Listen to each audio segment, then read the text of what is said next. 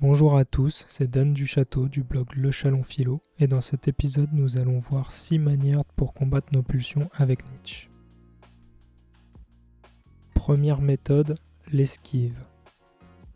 Cette méthode consiste à esquiver toutes les occasions de satisfaire une pulsion jusqu'à ce qu'elle soit suffisamment affaiblie pour ne plus pouvoir nous atteindre. Par exemple, vous avez envie de boire de l'alcool, c'est plus fort que vous, mais vous souhaitez arrêter. Eh bien déclinez toutes les occasions de satisfaire cette envie. Évitez les bars ou les soirées beuveries. Une fois que vous aurez atténué cette pulsion, vous pourrez retourner dans ces lieux fièrement, sans céder à ce délicieux punch. Deuxième méthode, la discipline. Cette méthode consiste à satisfaire la pulsion de manière programmée. Vous vous imposez un rythme et des moments déterminés pour assouvir cette pulsion. Par exemple, vous raffolez du chocolat, mais en manger en grande quantité n'est pas bon pour votre santé. Programmez des moments et des quantités que vous vous autorisez à prendre.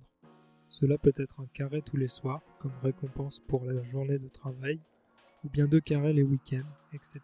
À vous de choisir ce qui vous convient le mieux. Troisième méthode, l'excès.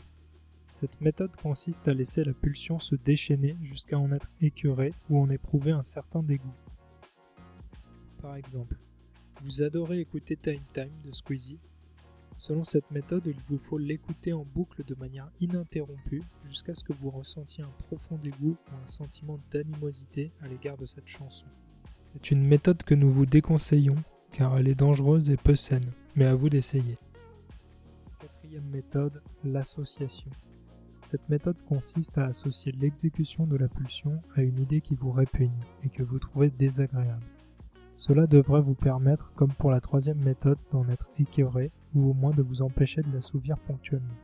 Par exemple, vous vous apercevez que vous passez trop de temps sur votre téléphone Eh bien, chaque fois que vous le prendrez dans vos mains, pensez à quelque chose qui vous dégoûte, comme l'odeur d'une pasta box au fromage périmé depuis 4 mois par exemple.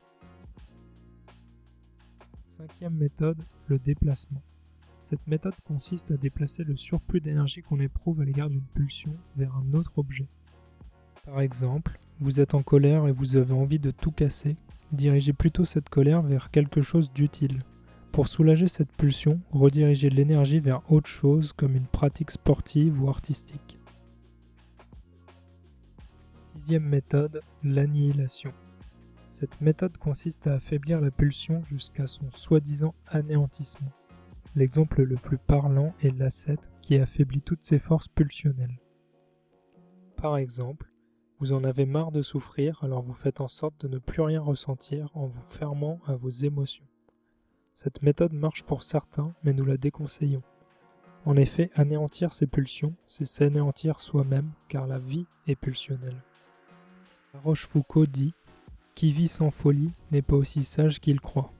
Ce qu'il faut retenir de cette citation, c'est que ce qu'il appelle folie, c'est la pulsion. Et les pulsions se retrouvent dans toutes les sphères de notre être, alors vivre en pensant pouvoir se passer de ses pulsions, c'est plutôt cela être fou. Cela peut marcher un temps, mais ne réglera pas le problème.